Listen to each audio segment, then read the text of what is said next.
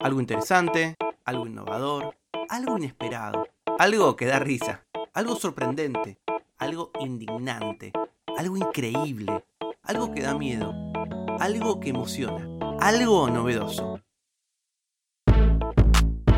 Algo que no sabías. Con Tomás Balmaceda. Hace 130 años, el oftalmólogo polaco LL Samelhoff publicó un libro en el que plasmó el mayor sueño de su vida y uno de los planes más ambiciosos que se conocen en la historia. Crear un idioma universal, un idioma fácil de aprender para que cualquier persona más allá de su país o cultura pudiese comunicarse con otra. Deseoso de que este sistema se implementara sin dueños ni personalismos, decidió publicarlo con un seudónimo, el doctor Esperanto, que significaba en esa flamante lengua aquel que tiene esperanza. Aunque nunca llegó a adoptarse de manera masiva, el Esperanto se mantuvo durante décadas como la bella utopía de un mundo sin fronteras en el que todos podíamos conversar con todos. El fin de los límites geográficos es justamente una de las promesas de Internet. Y por eso no debería sorprendernos que lo más parecido que tenemos al sueño universalista de Samenhoff llegó de la mano de la web. Hoy los emojis se consolidaron como una suerte de versión superadora del esperanto, un idioma universal que recorre el globo y que posibilita que cientos de millones de personas se comuniquen más allá de las lenguas en las que hablen. Los emojis nacieron en 1999 en Japón, de la mano de un programador llamado Shigetaka Kurita, quien buscaba una manera de diferenciar a su compañía de pagers, el viejo sistema para enviar y recibir textos cortos, antepasado directo de los teléfonos móviles y de sus mensajes de texto de la competencia. Su gran idea fue crear un ideograma de corazón para sumar a esos mensajes y causó furor. En poco tiempo creó un set de 176 iconos, muchos de los cuales sobrevivieron al tiempo y están presentes hoy en nuestros smartphones mucho más versátiles que los emoticones, que eran, ¿se acuerdan de esa combinación? Yo igual lo sigo usando, de, signos con puntos, ¿no? Como comas, paréntesis, por ejemplo, un punto y coma con un paréntesis que cierra es como un ojo que te, que te guiña, ¿no? Como una careta que guiña el ojo, la tristeza es dos puntos y un eh, signo de paréntesis que cierra. Bueno, los emojis son un vehículo perfecto para compartir nuestras reacciones y estados de ánimo más allá de qué idioma hablemos mientras que una carita sonriente con lágrimas en los ojos es entendida por todos como una carcajada genuina. También contamos con un conjunto de corazones de varios colores para transmitir nuestro cariño o la llama de un fuego vivo para confesar una pasión. Después de casi dos décadas de vida, los emojis lograron sobrevivir a muchas modalidades y muchas modas como GeoCity, MySpace y encontraron su lugar en las redes sociales. Para poder mantenerse como este nuevo Esperanto, el conjunto de emojis originales que creó Kurita tuvo que ser ampliado cada vez más. Pero bueno, seguramente usas un montón de emojis, te expresas con ellos, hasta quizás viste esa película pésima que salió hace un par de años.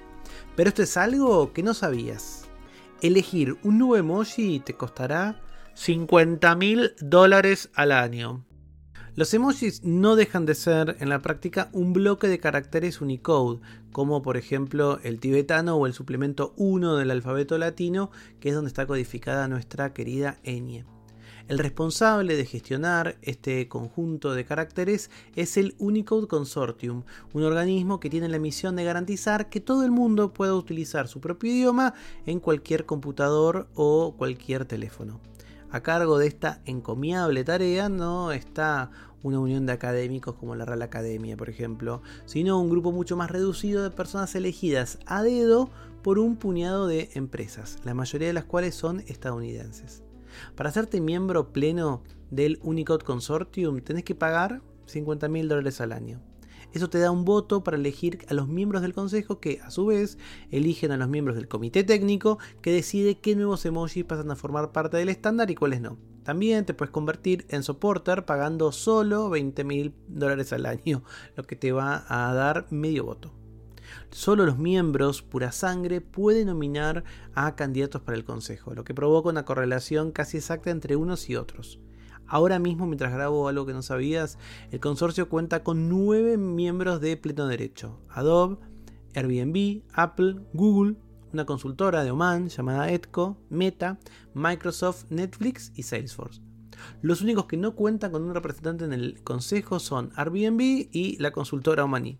A cambio, Google tiene un segundo asiento e Intel, la otra empresa estadounidense, le cae eh, con el segundo. Así que en teoría, pagando 500 mil dólares al año, podemos hacernos de 10 membresías de pleno derecho y el control del consejo para asegurarnos de que ese emoji con el que soñamos se haga realidad.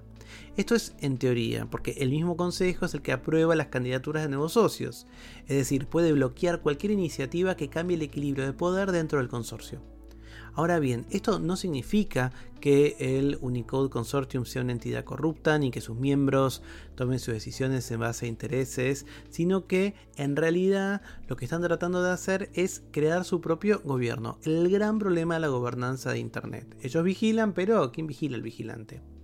El caso de los emojis no es único ni mucho menos. Muchos de los estándares que gobiernan Internet son regidos por esta suerte de aristocracia corporativa que suele repartirse en las distintas organizaciones. El W3C, por ejemplo, es el responsable de HTML, CSS, CBG, esos estandartes, que está gobernado por un consejo compuesto por cuatro consejeros designados por las instituciones que apoyaron su creación. El MIT, el ERSIM, la Universidad Keio de Japón y la de Beiyang en China, y siete miembros elegidos por el consorcio. ¿Cómo se hace uno miembro? Bueno, pagando.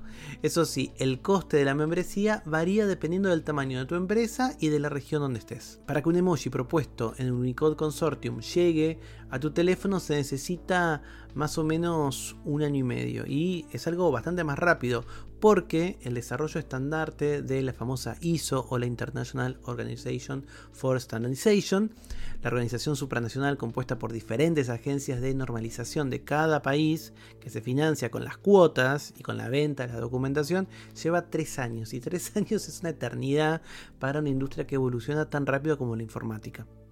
¿Deberíamos entonces hacer algo y abandonar las normas ISO?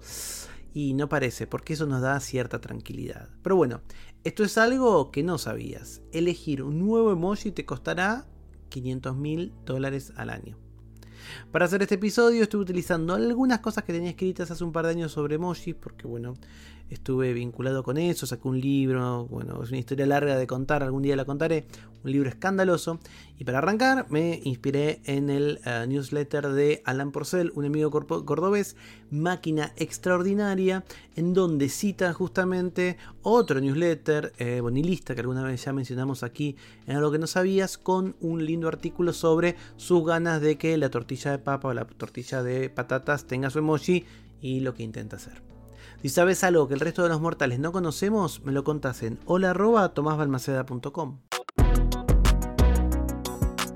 Algo que no sabías es una producción de Blick Studios.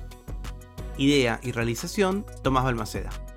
Edición y tratamiento del sonido, Andrea Kukier. Música original, Vlad Gluschenko.